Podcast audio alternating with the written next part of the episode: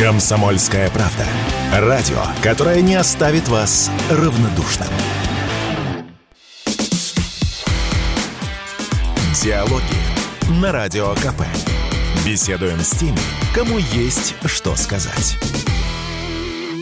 Здравствуйте, дорогие друзья! В эфире радио «Комсомольская правда», и мы продолжаем подводить итоги 2023 года, встречать 2024 год. У микрофона Алексей Иванов, и в ближайший час поговорим о геополитике с Алексеем Валерьевичем Финенко, доктором политических наук, профессором факультета мировой политики МГУ имени Ломоносов. Алексей Валерьевич, рад вас приветствовать. Здравствуйте, Алексей, спасибо вам за приглашение, и я рад быть у вас гостем. Ну что же, 2023 а год, э, конечно же, уникальный год, как и любой другой год в истории. Есть что вспомнить, много событий произошло. Вот первый вопрос к вам. Как вам кажется, каким запомнится 2023 год для историков будущего? Что они, скажем, напишут о нас, а вот о нашем времени в своих учебниках? Знаете, был такой интересный французский писатель Марис Дрион. Помните, он Конечно. написал серию исторических романов, Про которые королей. назывались «Проклятые короли». Последний назывался «Когда король губит Францию». Это были размышления перегорского кардинала. И вот я вспомнил несколько две цитаты из перегорского кардинала. Его звали Эли де Толейран, и они очень похожи э, о нашем нынешнем годе.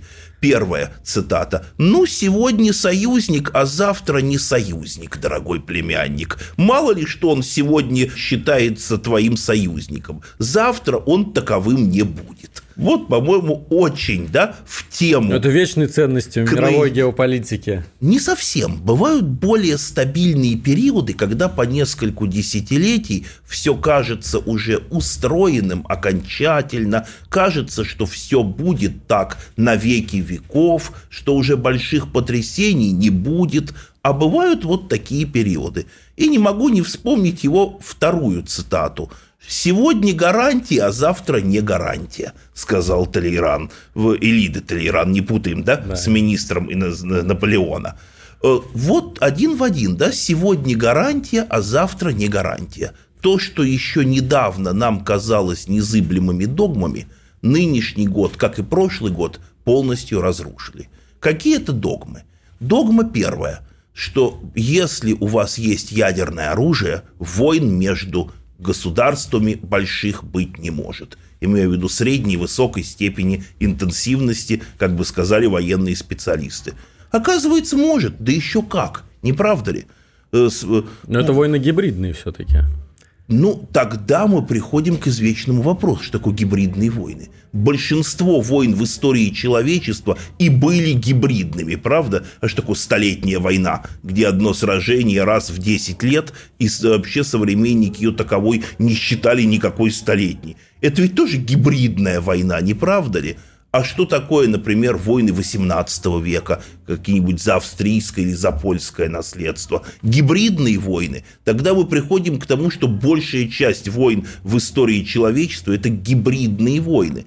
Да, кстати, даже Вторая мировая война, нам мы помним ее как Великую Отечественную, а ведь первый ее этап – это так называемая странная война – это ведь тоже гибридная война, если так вдуматься. Войну объявили, никто не воюет, одна страна вообще готовится воевать с СССР в Финляндии.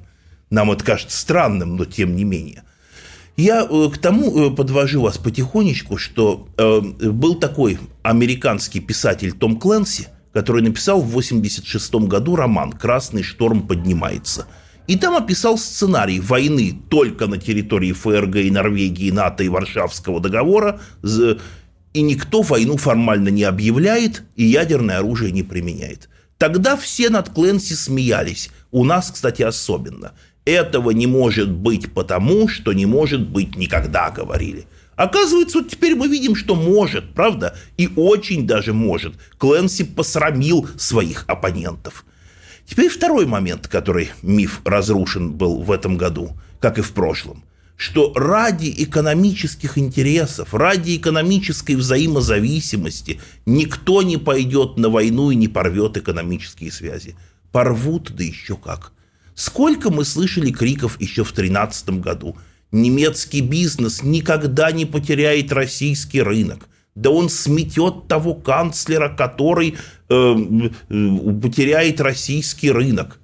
второй канцлер, Меркель теряла, Шольц теряет. Что-то я не вижу, чтобы бизнес-импичмент ему объявил. То же самое, когда начались санкции. Помню, сколько было криков. Европейский, американский фермер не знает, где Россия, Китай и Украина. Зато он хорошо знает, где Обама и Трамп. И он уж ему устроит. Хочется спросить, и как, устроил? Да пока что никто никому ничего не устроил. Пока что все спокойно терпят убытки. То есть вот эта либеральная мифология, что экономика определяет все и экономические связи – это гарантия от конфликтов, она рухнула на наших глазах. Ну, давайте тогда пройдемся по каким-то узловым моментам года и, может быть, начнем с того, с тех событий, которые произошли в первой половине года.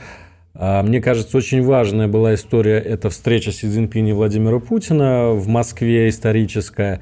И вообще вот э, этот союз э, России и Китая э, начинает играть все большую роль и все больше задавать тон в мировой политике, как вам кажется?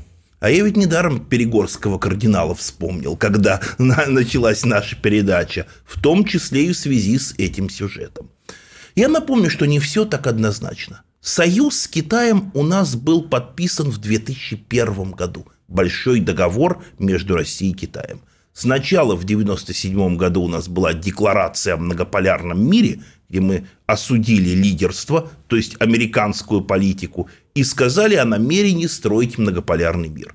Потом в 2001 году мы подписали большой договор. Это не военный союз, а политический альянс, в котором есть три группы статей.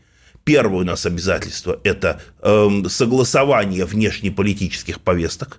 Второе – это э, обязательные консультации по ключевым международно-политическим проблемам. А третье – это совместное отстаивание их в международных институтах. А то есть ничего нового на самом деле не произошло. Как раз-таки переговоры в начале нынешнего 23 года, по-моему, вызвали некое разочарование – мы ничего не подписали. Вот это были удивительные переговоры, по которым мы не подписали никакого документа и никакого решения. Я напомню, что с точки зрения международников каждая встреча с лидеров значима одним, какие документы на ней подписаны. Вы можете много красоваться перед камерой, много говорить, много фотографироваться, но если не подписаны документы, то такая встреча успешной мягко говоря, не считается. Если, разумеется, одно исключение есть, если это не юбилейная встреча, например, на каких-то торжествах или посвященная какому-то событию, там торжественное возложение венков к общим историческим э, памятникам и так далее – тогда здесь могут и то какое-то коммюнике обычно подписывается. А вот тот документ, который предлагал, предлагал Китай в плане урегулирования конфликта на Украине, можно ли его считать таким значимым документом? Или это тоже декларация? Можно. Этот документ был недружественен России предельно. Вот если его почитать, то документ был не в нашу пользу. Давайте вспомним, а что нам предложил Китай? Замораживание военных действий по линии фронта – то есть получалось, что мы не освободили до конца ни Донецкую, ни Запорожскую, ни Херсонскую область. Даже Луганской до конца там маленький кусочек остается, который не освобожден. А теперь представьте, как бы это выглядело. Россия начала спецоперацию, не смогла освободить ни одну область. Провела в конце сентября 22 года референдумы об их вступлении в состав России – и ни одну не смогла освободить. То есть это кризис, колоссальный механизм внутри России. Более того, это, э, американцы бы сразу закричали, а кому проиграли-то, ребят? Какой-то Украине, пятистепенной стране в англосаксонской логике. Они-то делят мир и страны на сорта. Они считают, что если для них бы это было все равно, что США проиграли Ираку это выглядело бы примерно или так. Или они действительно ему проиграли, но они проиграли хитро, они ушли оттуда без поражения. Словами «не очень-то и хотелось, да это мы сами ушли». Мы можем, Алексей, смеяться, но формально поймать их за руку здесь довольно трудно. Хотя бегство было красивым. Дальше. Э, Украине дали бы гарантии страны НАТО – А попро- нашпиговали бы оружием, поставили бы ракеты меньше, а может и средней дальности под Харьковом и Сумах, а дальше как бы мы возобновили спецоперацию, когда они бы им дали гарантии безопасности? Мы получили бы более крупную и тяжелую войну через несколько лет. Иными вот слов... цена китайского так называемого плана. Иными словами, за фасадом вот этой красивой э, вечной дружбы, как говорилось, да, между Китаем и Россией, существуют все-таки противоречия, которые э, оказывают влияние на нашу политику. Вот э, в середине прошлого века был такой известный американский дипломат и международник Джордж Кеннон.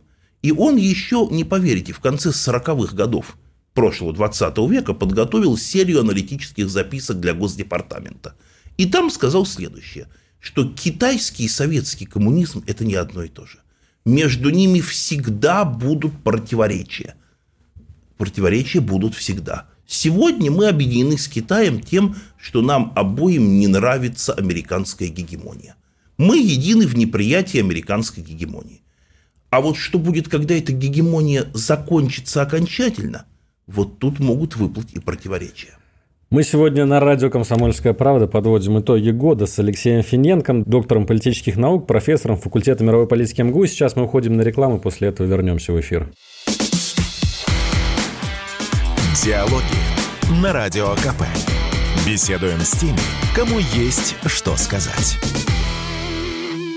Продолжаем наш эфир. Радио «Комсомольская правда». Микрофон Алексей Иванов и Алексей Финенко, доктор политических наук, профессор факультета мировой политики МГУ имени Ломоносова. Говорим об итогах, геополитических итогах 2023 года. Мы уже вспомнили одно узловое событие. Это встреча Си Цзиньпина и Владимира Путина в марте 2023 года. И в том же месяце произошло еще одно событие. Это Международный уголовный суд выписал ордер на арест Владимира Путина. Что это было такое? что это за демарш дипломатический и чего пытались добиваться западники? Это очень серьезное событие на самом деле. Вспомните, на протяжении последних 40 лет американцы последовательно утверждали принцип – что лидеры суверенных государств подсудны так называемым международным институтам, которые в кармане у них и у их союзников. Сначала попробовали на тех, кого, что называется, никто защищать не будет, на лидерах боснийских сербов,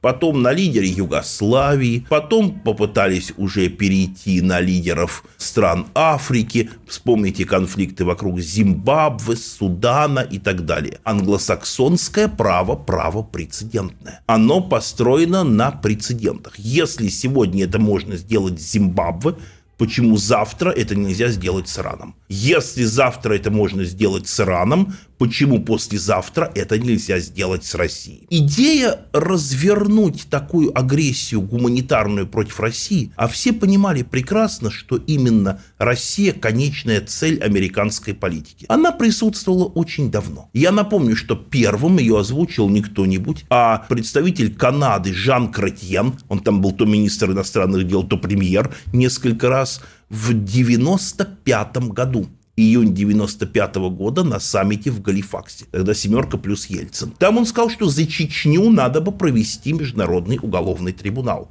Внимание. Кстати, это к сказке «Как нас любил Запад при Ельцине». А помните, да, вот не так давно был интересный сюжет. Все буквально кричали, как ужасно Ельцин выступал в Конгрессе, как это было позорно, когда хранил да хранит Бог Америку, мы похоронили да, да, коммунизм. Да, да. А мне интереснее не то, что он это сказал, а то, что хотя он это и сказал, мы все равно враги. Все равно прошло три года всего-навсего, и Ельцин стал врагом. Уже надо, идея трибунала над ним стала возникать на Западе. Затем пошли в начале нынешнего века идея снова трибунал за Чечню, трибунал за Грузию и так далее. Я бы сказал, что Канада, она всегда озвучивает такие инициативы, потому что США не берут на себя такую ответственность. Просто сейчас то же самое происходит, там, допустим, в отношении Индии. Так вспомните, Алексей, как там была ситуация. Ельцин обратился к Клинтону после этого, сказал, вот человек, который поддерживает Россию, демократическую Россию в Чечне. Он сказал, нет-нет-нет, мы поддерживаем наших союзников в Канаде. Вот цена всем, как говорится, храй бог хранит Америку и прочему. А ведь всего три года каких-то прошло. А ведь еще Козырев был премьер-министр. Кто выбирает между позором и войну, получит и войну, и позор. Тут больше, чем война и позор. Тут о другом идет речь. О том, чтобы арестовать российского лидера, устроить над ним показательный процесс и поставить вопрос, может ли такое государство иметь ядерное оружие. Вот и может ли оно быть постоянным членом Совбеза ООН? Мы почему-то всегда думали, что агрессия против нашей страны начнется по образцу 22 июня 1941 года. А она может начаться вот так. Она может начаться с гуманитарной агрессии сначала.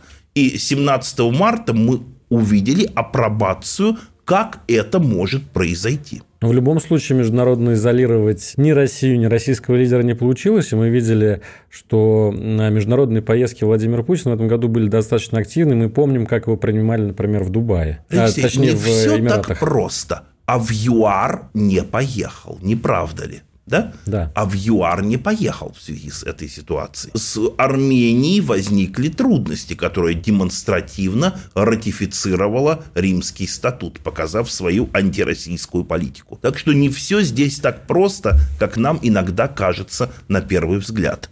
Надо быть очень внимательным к этому. Будем следить, как эта история будет развиваться в 2024 году. Я предлагаю пойти дальше по... А я все-таки остановлюсь на еще одном моменте, если позволите.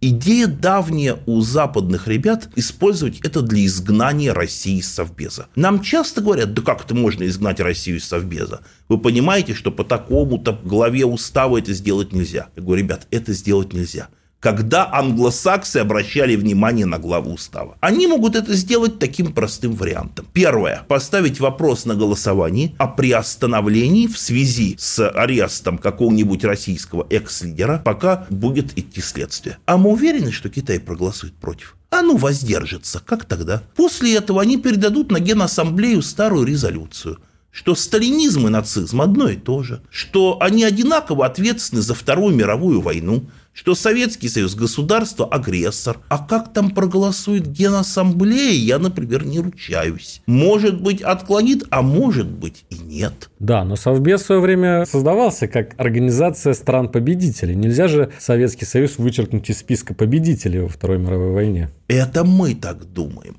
а они думают иначе. У нас, к сожалению, есть не всегда умные заявления, а давайте проводить дальнейшую декоммунизацию нашей страны. Я говорю, ребят, дальнейшая декоммунизация приведет к простой вещи. Мы государство, правоприемник и продолжатель Советского Союза. Если мы скажем, что мы не правоприемник Советского Союза, нам скажут, а вы чей правоприемник? Российской империи прекрасно. Российскую империю никто в ООН не принимал. Давайте заново подавайте заявку, вон из Совбеза как представители Российской империи. Более того, Российская империя – это проигравшая страна. Второй момент. А кем была Российская империя в 1944 году, когда разрабатывался устав ООН? Это некая иммигрантская группировка. И хорошо, если парижская, а не берлинская. Да? Чувствуете, чем дело пахнет? Как нам тогда, если нас признают какой-то правоприемником иммигрантской группировки, сотрудничавшей с немцами – во Второй мировой войне. Последствия, думаю, легко себе представить. Далее к нам выдвинут территориальные претензии Германия. Калининград мы не передавали Российской империи. Финляндия на Выборг. Япония, естественно, не только на Курилы, но и на Южный Сахалин. И нам скажут, уладьте-ка с ним все вопросы, урегулируйте,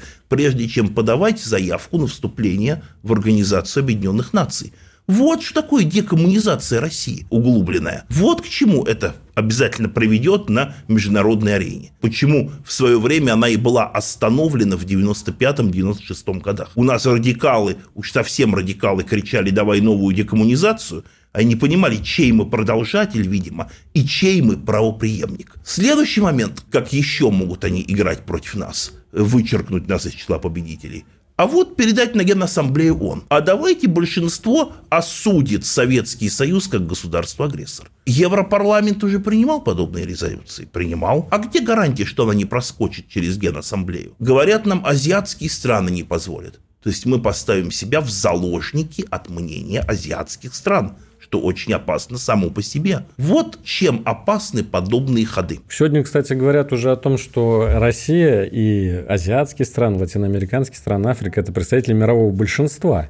Если раньше все решал Запад, то сегодня уже мяч на стороне глобального юга, в который... Да хотелось бы в это верить, Алексей, да что-то пока не очень в это верится. Что-то, как вспомним любое голосование на Генассамблее. Я не скажу, что мировое большинство дружно голосует за нас.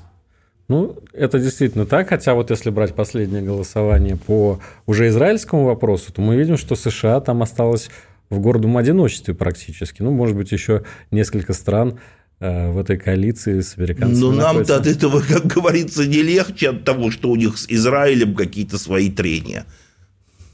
Хорошо. Ну что, давайте еще э, дальше пойдем. Э, сейчас, конечно, внимание в этом году было очень много привлечено к ситуации на Украине. Много можно повода вспомнить, но я предлагаю остановиться на двух. Это в первую очередь э, э, польско-украинские соглашения, э, которые к концу года превратились, наверное, в тыкву, а может быть и нет, вы меня поправите. Ну, по крайней мере, какая-то кошка между двумя этими странами пробежала. Во-вторых, контрнаступление украинцев, которое тоже захлебнулось, еще более медным тазом накрылось. Вы знаете, Алексей, и все время они говорили, мы показываем, что мы уходим от России, и мы ближе к Европе. Я так сижу и смеюсь. К Европе это к кому? Это к Венгрии, что ли, которая вас Закарпатье хочет отобрать? Это к Словакии, которая на ЧОП не сыто посматривает? Это к Польше, которая Волынью и Львов у вас забрать хочет? Это к Румынии, которая считает Северную Буковину с Черновцами, а заодно Измаил украинской Вот вам шанс войти территории. в Европу. Частями, но тем не да, менее. Да, о чем и речь, пожалуйста. Такой шанс у вас есть. То есть, на самом деле, они не превратились в тыкву. Польша их рассматривала как часть проникновения на территорию Украины. Вот в Польше обсуждается два варианта. Вариант первый – если России, для России спецоперация закончится неудачей, тогда надо брать большую часть территории Украины, устанавливать там свой режим протекторат и действовать исходя из этого. Вариант второй. Если Украина терпит поражение, тогда надо действовать по минимальному варианту. Надо забирать, по крайней мере, две области – Волынскую и Львовскую. Они культурно интегрированы в Польшу, они близки Польши экономически, по менталитету, по языку. Там дальше вот уже ровно Тернополь, там будут сложности. Там уже украинизация зашла слишком далеко. Алексей Валерьевич Финенко, доктор политических наук и профессор факультета мировой политики МГУ в гостях на радио «Комсомольская правда». Сейчас уходим на новости и после этого продолжим наш разговор. Все программы радио «Комсомольская правда» вы можете найти на Яндекс Музыке. Ищите раздел вашей любимой передачи и подписывайтесь, чтобы не пропустить новый выпуск. Радио КП на Яндекс Музыке. Это удобно, просто и всегда интересно. Диалоги на Радио КП. Беседуем с теми, кому есть что сказать.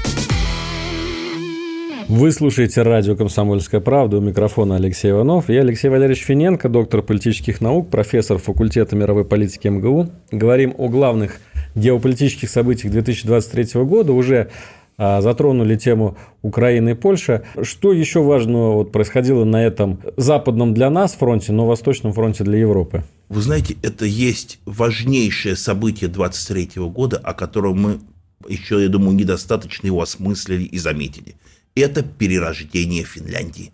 Посмотрите, как легко Финляндия становится враждебным России государством, которое едва ли не готово к военному конфликту. Я вспоминаю наши дискуссии в Совете по внешней оборонной политике лет 5-7 назад. Вы знаете, там просто народ, слушатели смеялись в лицо. Да что это вы нам тут говорите? Да какие шведы, какие финны воевать пойдут? Вы хоть понимаете, что это глубоко гедонистические общества, э, это мультикультурные общества, толерантные, у них социальная сфера преобладает. Постиндустриальная. Это, да, постиндустриальная. У них Икея, уикенды одни на уме. Вот как легко вы увидели Финляндию Маннергейма за этим лицом. Получилось, что вся эта Финляндия 70-х годов с елками, лыжами, отдыхом и саунами мгновенно сменилась Финляндией Маннергейма. И то же самое происходит и в Швеции. Поэтому мне смешно, когда я слышу заявление в Германии никто не пойдет воевать, там только 17% опрошенных готовы защищать родину. Там где-то только каждый пятый готов идти, то ли в Польшу, то ли где-то еще. Я всегда говорю, ребята, почитайте ремарк. Там все устали от Первой мировой войны, все искалеченные, никто больше воевать не хочет, все пацифисты. Прошло 15 лет, все как один пошли воевать. Правда? Как да. один. Все это не значит ничего. Современное государство – это очень мощный бюрократический аппарат с очень мощной и разветвленной структурой. Прикажут – пойдут и никуда не денутся. Мне кажется, что вот мы видим, как выстраивается такая блокада Прибалтики да, со стороны Европы, это и Финляндия, Швеция, или вот, например, одна из последних новостей о том, что Германия танковую бригаду перебрасывает в Литву э, в 100 километрах от Калининграда. И, между прочим, э, из уст Писториуса мы слышали заявление о том, что э, большая война неминуема, пусть пройдет еще несколько лет. И, видимо, вот э, этот штык они направляют именно в сторону Калининграда, а может быть даже нашей северной столицы. Безусловно. След, одним из следующих военных конфликтов будет на Балтийском море, я думаю. Посмотрите, какая складывается опасная для нас ситуация. Прибалтика, с одной стороны, Финляндия, вступившая в НАТО, Швеция пока не вступила, но не сегодня, не завтра вступит. Если поднимут, накачать, что такое 5-8 лет – это время, когда можно накачать новую немецкую армию, поднять ее, поднять новую идеологию в Германии, вооружиться и подготовиться к новому конфликту. Посмотрите, какие здесь опасные сценарии. Первое – сделать блокаду Финского залива. Технически со вступлением Финляндии в НАТО, а тем более если вступит Швеция, они легко могут это сделать. Прервать наше морское сообщение э, с Калининградом никакого объявления войны нам при этом не будет. И э, никакого августа 14 не будет. Не придет Пурталис к, к Сазонову и не швырнет нам красиво ноту, да, как в романах, о том, что Германия объявляет войну России. Не будет этого. Просто какой-нибудь газопровод там опять взорвется ну, и установят блокаду это фактически на период было... открытия. Одновременно Литва прервет железнодорожное сообщение с Калининградом, под предлогом того, что какие-нибудь технические трудности, идет ремонт какой-нибудь железной дороги, террористы там что-нибудь взорвали. Что мы будем делать в такой ситуации? Я вот сильно сомневаюсь, что мы будем применять ядерное оружие. Э, или они скажут, а давайте начинать переговоры. А давайте вы пройдете частичную демилитаризацию Калининграда, выведите оттуда какие-то войска, какие-то силы – Одновременно Финляндия имеет к нам претензии на город Печенга, Пицама, бывшая финская. Они не забыли, что после, по итогам Зимней Второй мировой войны они лишились выхода в Северный Ледовитый океан и перестали быть арктической державой. Они не забыли, чей был Выборг, корейский перешейк. Они не забыли части Карелии. Они нам улыбались в 60-е и 70-е годы не потому, что они нас любили, а потому, что мы были сильны. Но после Никиты Сергеевича Хрущева они знали, отжать можно. Хрущев же отдал им назад э, э, э, базу, право на аренды базы в Поркало-Ут и ликвидировал Карело-Финскую ССР. Было такое в 56-м? Было. Ну, прекрасно считают финны, значит, можно что-то отжать еще, повоздействовать. Особенно если это синхронизировать одним ударом и поддержать в Калининграде какие-то сепаратистские настроения, что мы хоть и Россия, но еврорегион, мы получаем весьма опасный сценарий возможной агрессии против нашей страны. А вот что касается Германии, действительно ли есть возможность того, что там а, под шумок так тихонечко формируется четвертый рейх, да, вот такой вот возвращаются какие-то немецкие имперские амбиции, задвинутый далеко под коврик по итогам э, поражения во Второй мировой войне. И второй вопрос догонку. Известно, что сейчас рейтинги Шольца практически ниже Плинтуса, и там э, на подъеме альтернативы для Германии, правая популистская партия, Э, можно ли ждать изменения отношения к России в случае ее победы? Алексей, безусловно, возрождаются. И никуда они не денутся. Я здесь вижу три важных процесса. Процесс первый. Давайте вспомним, что до 1947 года мы жили в совершенно другой Восточной Европе. Из нее выселено 12-15 миллионов немцев. Все эти нынешние территории Польши, Чехословакии – это бывшие немецкие территории. К Германии, к Польше отошли четыре немецкие провинции. Силезия, Предпомерания, Познань и большая часть Восточной Пруссии. Нам меньше с Калининградом, Литве совсем маленькая бывший Мемель, который ныне Клайпеда. От немцев там не осталось и следа. Одновременно немцев выселили, как мы знаем, из Венгрии, из э, Румынии, из Югославии, хотя мы это часто не помним, и из Чехословакии. Мы ведь забыли, что до 19 года никакой Братиславы не было, был Пресбург. Мы забыли о том, что никакого Брно не было, был Брюн. Никакого, да, э, Знойма не было, был Цнайм. Никакого Славкова не было, был Аустерлиц. Забыли ли это немцы? Конечно, нет. Надеются ли они на реванш? Безусловно, да. И они сочли, что с распадом Советского Союза и на фоне всех трудностей нашей СВО перед ними открывается окно возможностей. Момент второй. А когда эта имперская идея уходила у немцев? У нас вот какие-то э, такие, э, я не знаю, э, то ли намеренно, то ли неграмотно люди пишут о глубоком пацифизме ФРГ. У меня вопрос, какая армия нам противостояла в холодную войну в Европе? Напомните-ка, не американская вовсе. Американцы были авиация, базы, флот. Основная сухопутная армия нам какая противостояла? ФРГ, Бундесвер. Не правда ли? Затем в 90-м году Германия объединилась подписала Московский договор, где было сказано, что с немецкой земли будет исходить только мир. За это время Германия отправила силы в Персидский залив в 1991 году, повоевала на Балканах, в Югославии в составе НАТО, повоевала в Афганистане. Теперь мы воюем с какой техникой на Украине-то? С немецкой. Уже забыли об этом положении уже Германия страна, которая постоянно где-то воюет, и это уже считается нормальным. Это второй момент. Момент третий. Что касается всех рейтингов, то все политики в Германии, начиная до последней и Меркель, и Шольц, проводят одну и ту же политику. Мы младший член НАТО, опора восточного фланга. Дайте, дайте нам право иметь мощную армию для обороны этого фланга. Они используют это как окно возможностей, чтобы выскользнуть из ограничений, наложенных на них после Второй мировой войны. Япония делает то же самое, пользуясь конфликтом США с Китаем. А ведь здесь, кстати, возникает, Алексей, очень интересная тема для размышлений.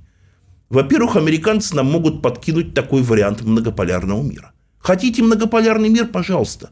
Вот вам сильная милитаризированная Германия, развернутая против России – а вот вам сильная милитаризированная Япония, развернутая против Китая и России.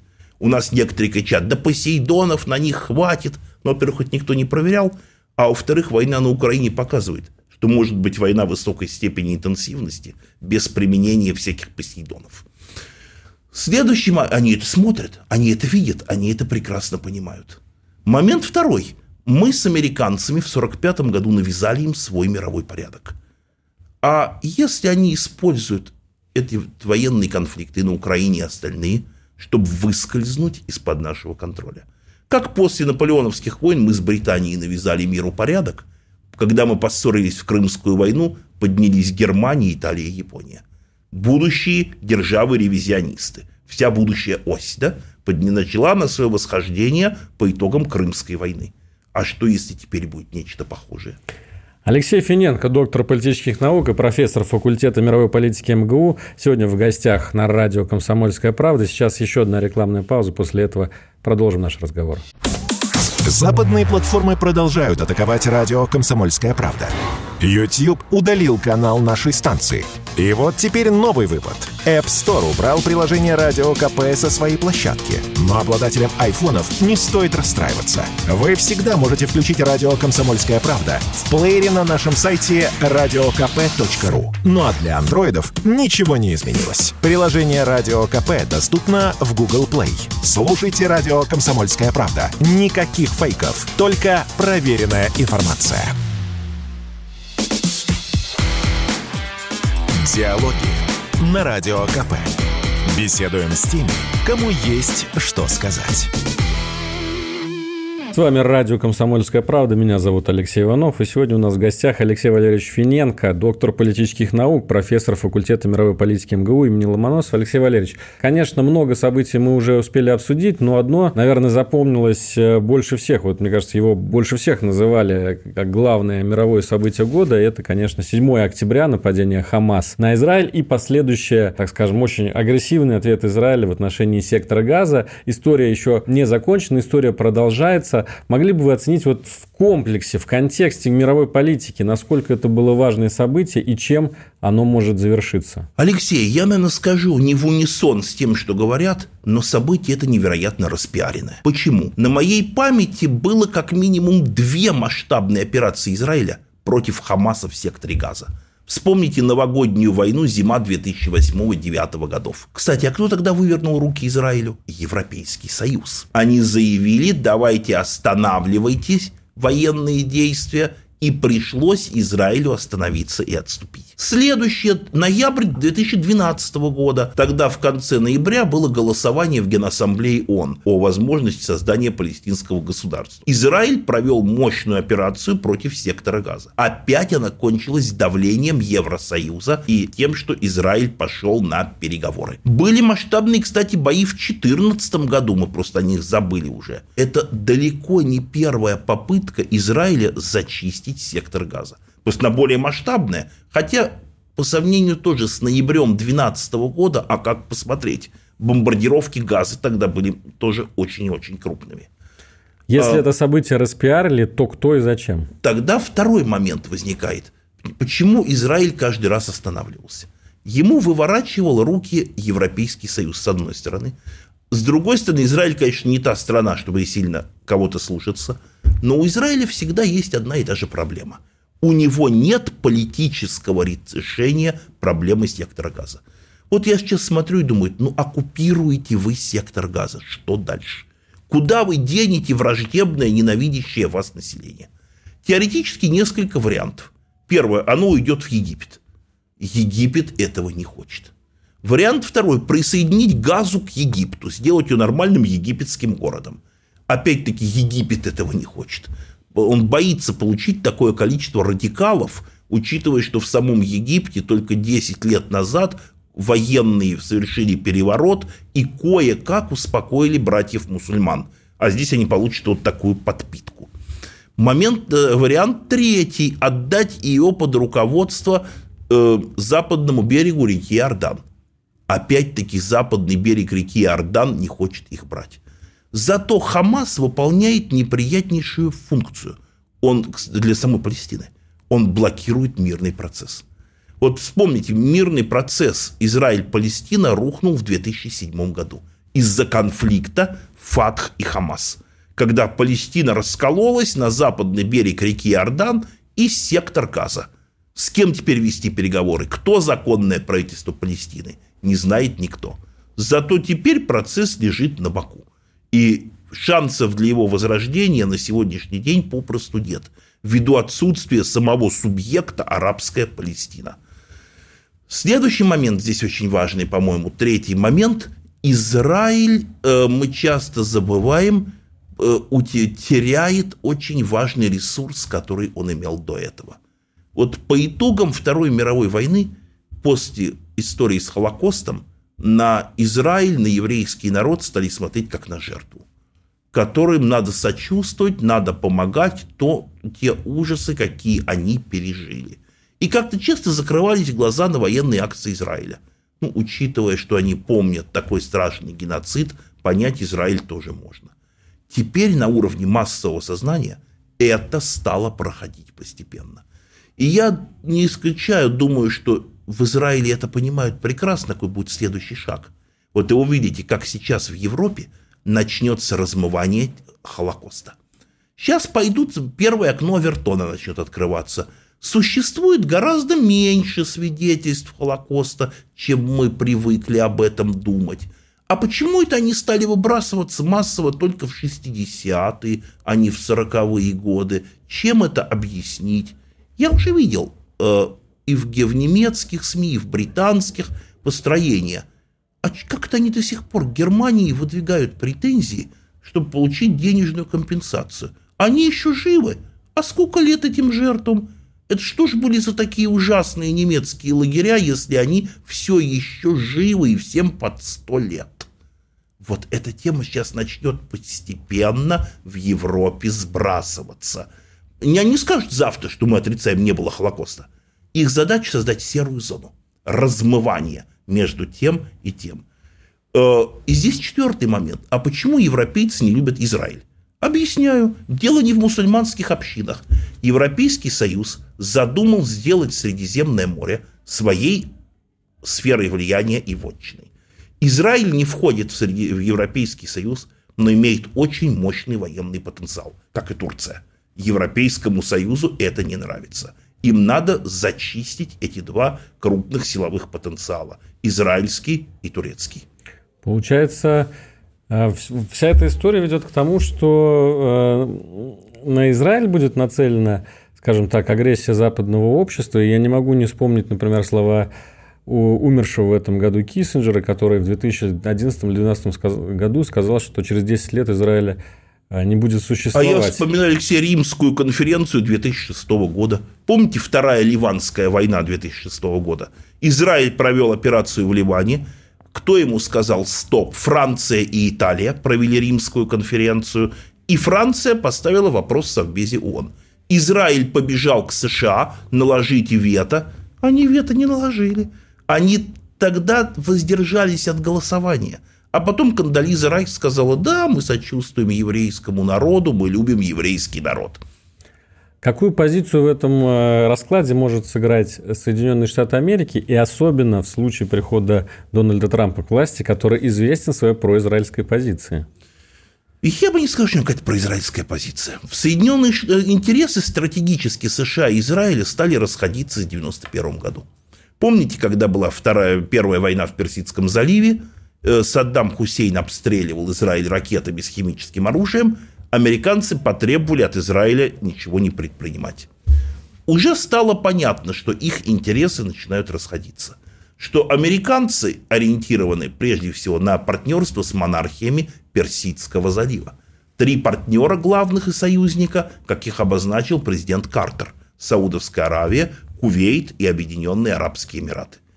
Кстати, ни Оман, ни Катар он не включил, да, в этот периметр. А сейчас Катар как раз главный союзник США в регионе. Я бы не сказал. Это все, как говорится, э, пресса.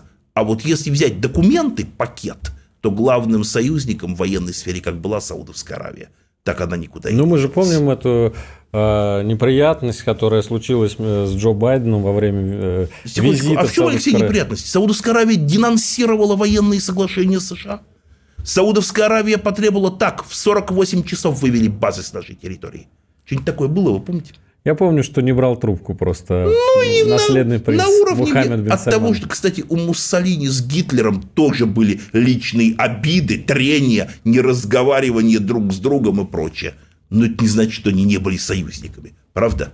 Мы преувеличиваем личностный фактор страшно в отношениях. Помните, сколько, как у нас жадно в 2019 году ждали развала НАТО от того, что Трамп где-то не так сфотографировался на какой-то там фотографии с европейскими лидерами. НАТО как было, так и есть, да, никуда оно не делось. Так и здесь. Да, может, где-то они не нравятся друг другу, но стратегический интерес США нацелен, конечно, на нефтегазоносный район Персидского э, залива. Израиль им мешает выстроить эти отношения – Поэтому для них они всеми думают, а что делать с Израилем?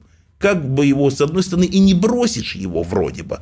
Хотя, напомню, никакого формального договора об отношениях военных обязательствах США между Израилем не существует. У них есть только договор 1964 года. о праве Израиля закупать на льготных условиях американскую военную технику. Все. Сравните это с пакетом обязательств США перед Саудовской Аравией или перед Кувейтом или перед Эмиратами. Небо и земля, не правда ли? А если вы сравните это с обязательствами США перед Японией и Южной Кореей, то тем более вам это покажется, э, это вовсе и не союзник даже. Алексей Валерьевич, буквально пара минут остается в эфире, и я думаю, логично будет попросить вас дать какой-то краткий прогноз на 2024 год, как будут, э, какие будут основные тенденции и в какую сторону они будут развиваться. А именно так, как мы с вами и наметили, Алексей. Под видом борьбы наш с американцами будут укреплять шаг за шагом свои вооруженные силы Япония, будет просыпаться Германия, укреплять свои вооруженные силы – оба будут клясться в верности Соединенным Штатам, будет происходить дальнейший разворот укрепления антироссийских режимов в Финляндии, в Польше, ну, про Прибалтику не говорю, будут попытки развернуть против нас Турцию. Так что американцы будут продолжать выстраивать Балтийско-Черноморский кордон против нашей страны. Спасибо большое. Алексей Финенко, доктор политических наук, профессор факультета мировой политики МГУ, был в гостях на радио «Комсомольская правда». Обязательно встретимся с вами еще в нашем эфире. Всего вам доброго. Спасибо, Алексей. До свидания и с Новым годом всех наших слушателей. Диалоги на Радио КП. Беседуем с теми, кому есть что сказать.